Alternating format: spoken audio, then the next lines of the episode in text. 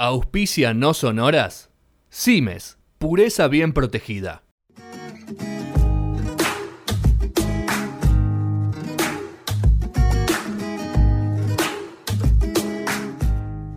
David Bowie con Papo. Bee Gees con Charlie García. T-Rex con Soda Stereo. Las relaciones menos pensadas. Marcos Coleto las conoce y las comparte. El linkeador en el aire de punto cero.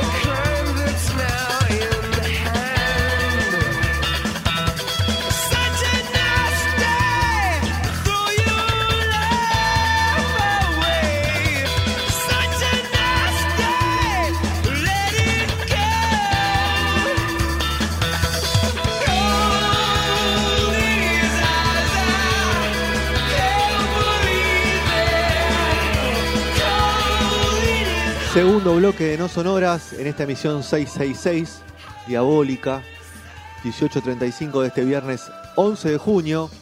Estamos escuchando YouTube Wire. Eh, no, es, no es de las tas conocidas de YouTube, pero es un gran tema también, de la primera época. Y lo voy a presentar al señor Linkeador, alias Marco Coleto. Ah, En este momento se llama Linkeador y el seudónimo sería Marco Coleto. ¿Cómo andamos, Marcos?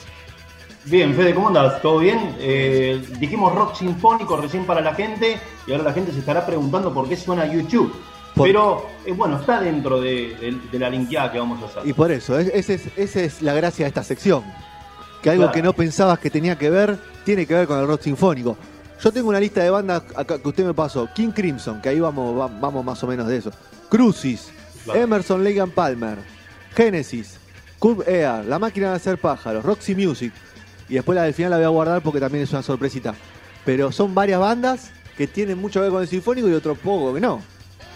Sí, otro poco que no, que son de otras épocas, disímiles, eh, bueno, como YouTube, por ejemplo, en este disco hermosísimo que, eh, bueno, aprovechamos a recomendarlo, El Fuego Inolvidable del 84, que es un disco clave en YouTube. creo.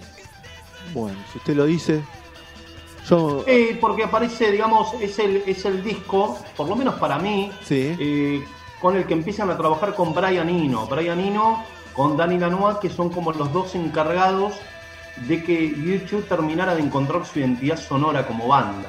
De esto de ser más atmosféricos, el bajo esté más pegado con la batería, mucho más clima. Bueno, está el rey del am Y en esa época cantaba mejor Bono, ¿no? También.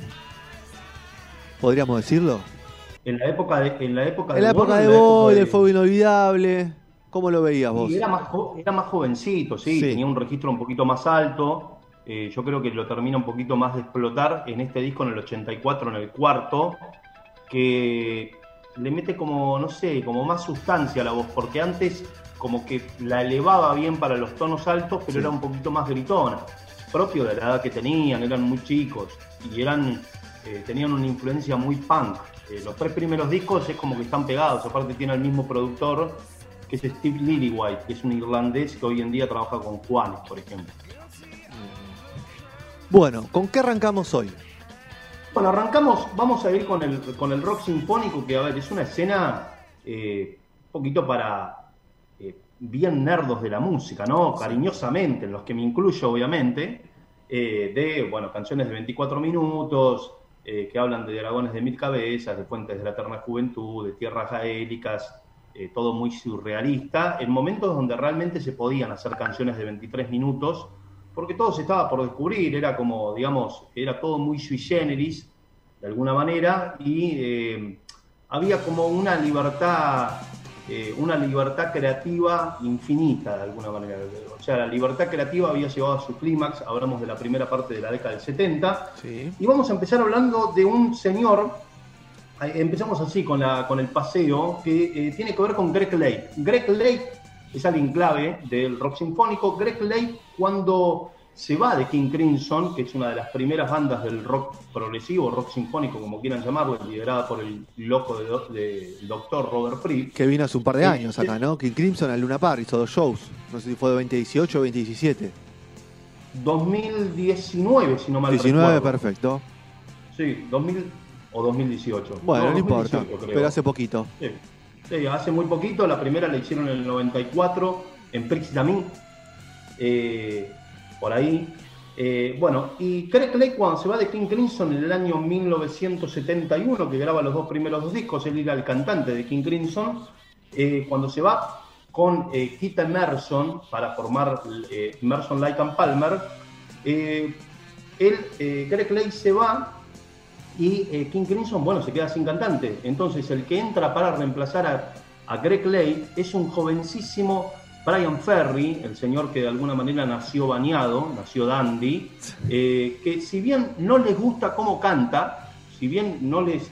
A ver, si bien Brian Ferry le, eh, le dicen no, no quedaste en la prueba, les gustó su manera de cantar, su manera de pararse y deciden eh, apadrinarlo con su banda y hacer que su management, el management de King Crimson, eh, agarra la banda de este muchacho llamada Roxy Music y la haga firmar con eh, su sello discográfico. King Crimson, la padrina de alguna manera Roxy Music. En Roxy Music recordemos que estaba el guitarrista Phil Manzanera. ¿Quién es Phil Manzanera? Tiramos un link. Productor. Phil Manzanera, sí. Productor, digo, de varios discos que usted nos nombró. Grandísimo productor, eh, guitarrista, y tiramos un link para que la gente se dé cuenta por ahí quién es Phil Manzanera, que venía de esta banda Roxy Music, padrina King Crimson. Es el tipo que después va a ser productor, mano derecha, eh, de los dos mejores dos discos, creo yo, de Héroes del Silencio, el segundo, que es Sendero de Expansión, donde sale Entre dos Tierras, y eh, El Espíritu del Vino. Así es. Y hay un linkeador, hay un linkeador de Héroes del Silencio que la gente puede escucharlo en, por YouTube, por cualquier plataforma de streaming. Exactamente. Bueno, recordemos que Héroes del Silencio es una banda que el responsable de que Héroes del Silencio firmara su primer contrato discográfico y que es productor de su primer disco, más o menos el tipo que apadrina Héroes del Silencio, es un señor argentino llamado Gustavo Montesano, que había sido líder y vocalista y bajista de una banda que, eh, una de las mejores bandas embajadoras del estilo, del género en la República Argentina, que fue Crucis, una banda que duró entre el 75 y el 77, tienen dos discos, y que era, fue apadrinada y producida en sus dos discos por nada más y nada menos que Charlie García. Que Charlie fue uno de los primeros que bajó este estilo con el Mini Moog, creo que fue el primero en tener un Mini Moog acá en la Argentina en el 74. Charlie está muy eh, con el Sinfónico en la última etapa de Sui y en la etapa de la máquina de hacer pájaros. Y algo, de, y algo de Cerú, algún resabio quedó en Cerú también. Sí, algo quedó, algo quedó, se unió un poquito con el jazz rock, pero algo del progresivo quedó. Y después, el que estaba también en Roxy Music era Brian Eno, que lo, eh, bueno, lo nombrábamos recién. Contra conocido. Sí, Brian Eno estuvo en la Roxy Music en los dos primeros dos discos, el tipo se va porque quería llevar a la deformidad, y es el tipo que de alguna manera está con Bowie en la trilogía de Berlín, donde está Héroes, eh, el tipo que produce eso con Bowie en Berlín, o el señor que va a ser el encargado de que YouTube en el año 1984, eh, con la producción del Fuego Inolvidable, de este disco que estábamos escuchando, es el responsable de que YouTube terminara de encontrar su identidad eh, como banda. Y te contábamos que Greg Lake se va con un chico llamado Keith Emerson para armar el Emerson Like a Palmer, que es una de las grandes bandas del Sinfónico. Este chico Keith Emerson venía de una banda llamada The Nice, que fue como la primera banda de rock progresivo, fines de los 60, y en The Nights había dos tipos que después, junto a Patrick Moraz, a un señor llamado Patrick Moraz, arman eh, una gran banda también del progresivo llamado The Refuge. Patrick Moraz, ¿quién es? Patrick Moraz es el señor que después entra a Yes en 1974, otra gran banda del progresivo. Eh, insignia. Para reemplazar. Banda insignia, de las más conocidas, de la que más llegó a los, a los que no nos metemos en el género, de la que más nos llegó. Sí, las cuatro, eh, siempre está bueno decir que las cuatro más sobresalientes del estilo fueron Yes, Emerson Lake Palmer, Genesis y King Crimson. Pero bien. Yes era como la más musical, la que más se tomó en serio el concepto de lo sinfónico. Y ahí entra Patrick Moraz en eh, 1974 cuando Rick Wayman se va. Cuando Rick Wayman se va y cuando él llega a Yes, Patrick Moraz se encuentra con que la batería la tocaba Alan White. Alan White que había llegado para reemplazar a Bill Bradford, que se había ido. Ese es el gran pase del Sinfónico. Bill Bradford es el baterista de la primera época de Yes Sí. hasta Close to the Age en 1973 y de ahí se va King Crimson. Entra Alan White. Alan White no venía del progresivo, venía de tocar la batería en la banda de John Lennon, por ejemplo, el disco Imagine. El gran disco de Lennon. Claro, eh, toca la batería Alan White. Eh, y Alan White, eh, bueno, venía de esa situación y, bueno, Bill Bradford se va a King Crimson, donde tocaba un chico llamado John Weron, el bajo, que después va a ser el bajista, por ejemplo, de Roxy Music. O sea, el tipo cuando eh, en King Crimson teníamos a Robert Fripp, a Bill Bradford, que era el baterista antes de Yes, a John Weron, se separan en el año 74, ahí en el 75 hacen un disco en vivo, eh, y antes aclaramos que Brian Eno se había ido de la, de la Roxy Roxy Music. Music. A Brian Eno, ¿quién lo reemplaza en la Roxy? Lo reemplaza un pibe que, si bien no era electrónico como Brian Eno, tocaba el teclado, el violín. Eddie Jobson venía, por ejemplo, de una banda del sinfónico llamada Cut Air, que la batería la tocaba Stuart Copeland. Stuart Copeland, el baterista de The Police. Ah, Ejemplo. pero Claro. bueno, después cambia de género completamente. Porque de Police, Claro, el sinfónico no tiene nada. Y, a- y ahora, todo esto que me está contando es, es un plazo de tiempo muy corto. Estamos hablando de no menos de 10 años, Cuatro todo años. esto que pasa. Cuatro, cuatro años. Ah, cuatro, años, como menos, menos un lustro. Sí, total. Pero bueno, eh, cuando estaban en King Crimson, eh, John Weron, Robert Fripp y Bill Bradford, que venía de Yes, Sí. ellos se separan con un disco llamado Red, que es el más digerible, si querés, de esa primera etapa, más heavy, en el 74, y hacen una gira en el 75 con Eddie Jobson. Eddie Jobson venía de la Roxy Music. O sea, el tipo estuvo en Cut 8 con Stuart Copeland, de ahí se va a reemplazar a Brian Eno a la Roxy Music, que es la banda capadrina King Crimson, y de ahí Crimson lo llama a Eddie Jobson, che, acompañanos de gira. Se separa King Crimson y eh, John Weron con Bill Bradford y con este muchacho van a armar una de las bandas, una de las últimas grandes bandas que le dio el epitafio al sinfónico, que fue un experimento raro, desconocido, de dos discos que recomiendo mucho, llamado UK, el UK. Reino Unido. Ok, UK. Ok. ok. ¿Son, Eh, ¿Son bandas descatalogadas, difíciles de conseguir o está todo en Spotify? Como se dice ahora. UK está en, Ok. está en Spotify. Ok, está en Spotify, pero pasa algo raro. Está en Spotify con los tres discos que tienen, Sí. pero no se pueden linkear las canciones. ¿Viste? Cuando uno quiere subir un, una historia. un problemita de derechos debe haber ahí. Bien, sí, pero bueno, nada, es lo eh, similar a lo que pasa con Prince, de alguna manera. Claro. Pero, bueno, nada, eh, o, o sea, John Weron, eh, que estaba en Crimson, cuando se separa King Crimson, el tipo por medio de Eddie Jobson, que había entrado en esa gira de King Crimson, le dice, venite un rato a tocar conmigo en Roxy Music, así no te quedás sin laburo. ¿Por qué se lo dice nada más a John Weron? Porque Bill Bradford, ¿qué hace?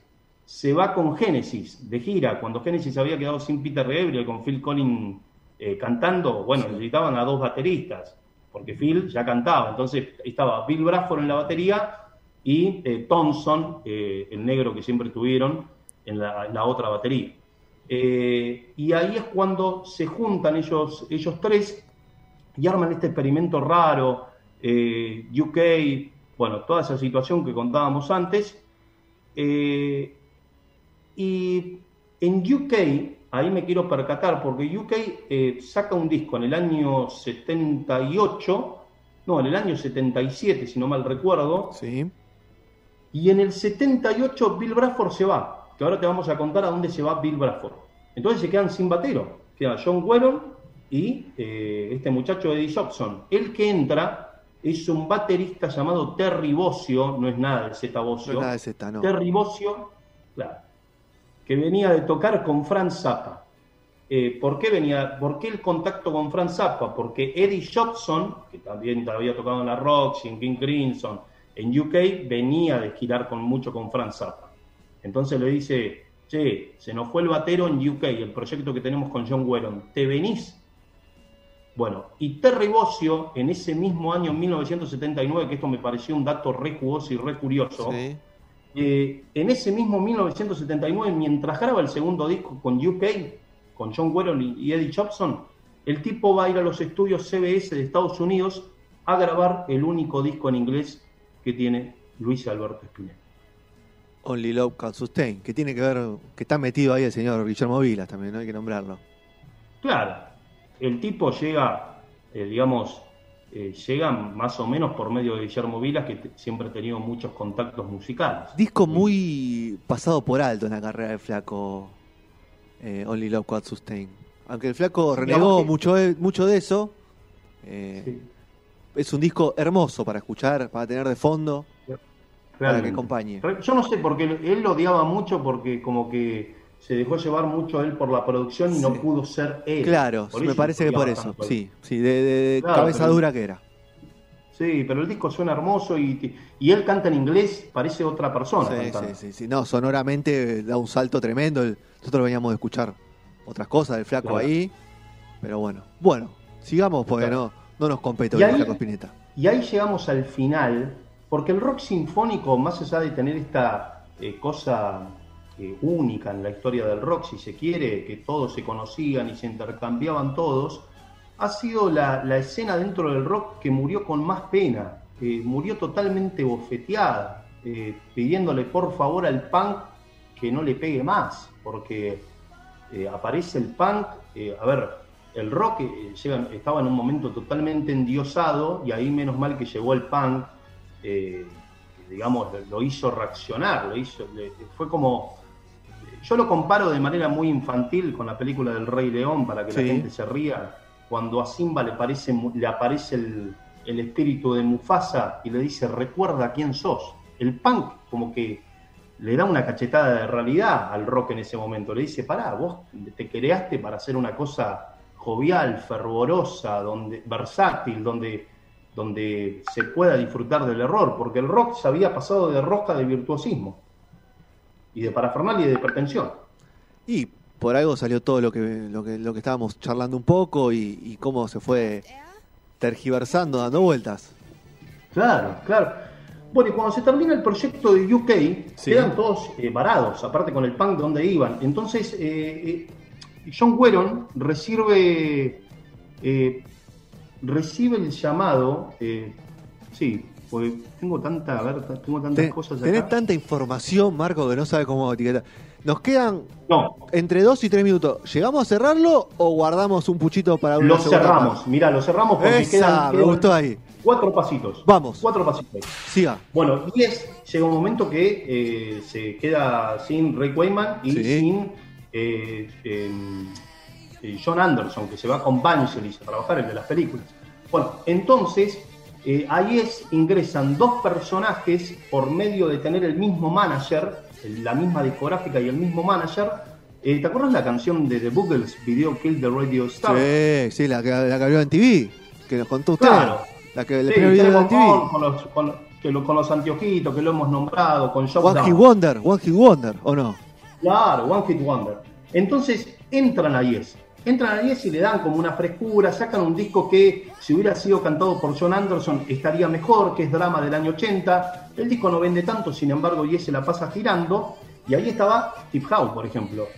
La otra banda UK quedó desbandada. A John Wheron lo llaman de eh, lo llaman de la discográfica Geffen, la que había sacado a John Lennon, por ejemplo, en Sí. Double Fantasy, y lo llaman para un proyecto de banda, para hacer como una super banda de un rejunte del rock sinfónico. Qué miedo, Que lo iba a tener. qué miedo a esas cosas. Sí, Qué miedo esas cosas, digo, esos rejuntes. Sí, sí, sí, todo, todo de ejecutivos. Eh, lo, llaman a, lo llaman a él, lo llaman a un guitarrista sudafricano llamado Trevor Rabin, lo llaman a Rick Wayman y lo llaman a Carl Palmer. No pegan onda, Rick Wayman antes de firmar el contrato dice, no, esto es una boludez, yo estoy para otras, para otras cosas, estoy para las capas, para la pretensión. Chao, me voy. Eh, Trevor Rabin no pega química, que era un sudafricano nuevito en todo esto y muy jovencito. Se va a ir después con Chris Squire y con Alan White, base de Yes, para renovar a Yes, que sacan ese disco del año 83, donde está Owner of the Lonely Hearts, que es el tema con el que presentan acá en la Argentina por primera vez, en Vélez, en el 85. Y este proyecto de, de Asia, que se llamó Asia, queda John Wheron, Cal Palmer, que venía de Emerson Lake Palmer, y ahí entra Steve Howe, que era el guitarrista de Yes. Y Steve Howe dice, pará, nos falta un tecladista, traigo a Geoff Downs, que es el nuevo tecladista de Yes, que venía de tocar en The Boogles, en Video Kill the Radio Star. El proyecto lo arma un tipo llamado John Kalodner, que la gente lo debe tener por haberlo visto en el videoclip de Pink de Aerosmith. Ah, ¿Te acordás de este video? me acuerdo del video, no me lo acuerdo entero. Pues hace muchos años que no lo veo. Me encanta la Sí. canción esa, me encanta la canción. Me parece uno de los de Aerosmith, de lo último, lo mejorcito. Sí, lo mejorcito. Del año 97 que aparece un tipo con, eh, como si fuera una mujer casada con vestido, pero el tipo con mucha barba. Bueno, ese tipo de mucha barba y anteojos, parecido al John Lennon del 70, Sí. del 69, es John Kalodner, que es el tipo que arma ese proyecto, Asia, lo arma él, siendo un ejecutivo de Geffen, que es el tipo que trabajaba también como casa talentos en Atlantic y es el mismo tipo que en el año 80 le recomienda a Atlantic no publicar el tercer disco de Peter Gabriel, que Peter Gabriel era cantante de Genesis, una de las grandes bandas del progresivo. Ese tercer disco era Melt, el disco de Gabriel donde se le, se le derrite la cara, del año 80. Eh, bueno, y ahí, eh, qué sé yo, Patrick Moraz, que te contábamos antes, Sí. que me olvidé de contar, Patrick Moraz es un tipo que deja Yes en el 77 y se va de Moody Blues. Que Moody Blues fue como una de las primeras bandas del progresivo y es la banda, la primera banda que hizo firmar su primer contrato discográfico y produjo y apadrinó el argentino Denny Cordell, que después es el tipo que descubre y hace firmar su primer contrato a Tom Petty o a Joe Cocker o a Cranberries. Claro, y ahí también tenemos un linkeador de, de Denny Cordell que lo pueden escuchar también en cualquier plataforma. Claro, claro. Bueno, y Craig Lake, que es el último link, Sí. había quedado solo. Se separa Emerson Lake and Palmer con, eh, creo que fue el asesinato al progresivo. El asesinato al progresivo, básicamente, fue el disco de Emerson and Palmer, los tres bronceados en las Bahamas en la tapa, con la camisa desabrochada, con mucho pelaje, muy bronceados, eh, pantalones ajustados, riéndose, eh, con mucho bulto de parte de Kit Emerson. Y hay una época se acá, La- se usaba en una época eso. Sí, y el disco se llamó La Playa del Amor. Ah, bueno. La Playa del Amor se llamó. ¿Y ese disco O sea, está bueno? pareció un éxito de- Sí, más un éxito de Carlín Calvo, parece. Pero está bueno el disco. ¿Va- va- ¿Usted lo recomienda para escucharlo o no? No, para nada. Para nada. Para nada. Perfecto. Para. Es un disco que se grabó en los Compass Point Studios, los mismos estudios Ah, donde se grabó. Back in Black o Fabulosos Calavera de los Kaiser. Sí. Gran disco ese. Ese progresivo también tiene cosas de progresivo, ese disco. ¿eh? Sí. No, lo lijemos Eh, ahora, pero tiene cosas de progresivo. ¿eh? Ahí metió mano minimal, pero bueno, no importa. Sí. Bueno, Greg Lake, Greg Lake cuando, cuando queda solo ahí, eh, lo llaman de Asia. Lo llaman de Asia, pero Asia, eh, para que tengas una idea, fue la primera banda que NTV transmitió un recital. eh, fue la primera transmisión que hizo NTV de un recital. Fue como la primera banda eh, que le, le vino muy bien a NTV para mostrar la estética, la imagen, eh, los colores. Y Greg Lake no iba con la onda, porque imagínate que NTV quería mostrar a todos chicos bonitos, sí, como era- la canción sí. Morning for Nothing de Strike. Y Greg Lake era gordito, eh, con cara de bueno. no tenía sex ¿viste? appeal, el sex appeal no daba. Sí, le hacían bullying. Cuenta la historia esa. Bueno, Robert Fripp lo bullineaba bastante, King Grinson. Aparte, imagínate tener un compañero como Robert Fripp. Claro, que tocaba como tocaba, ¿no? Sí, claro. claro.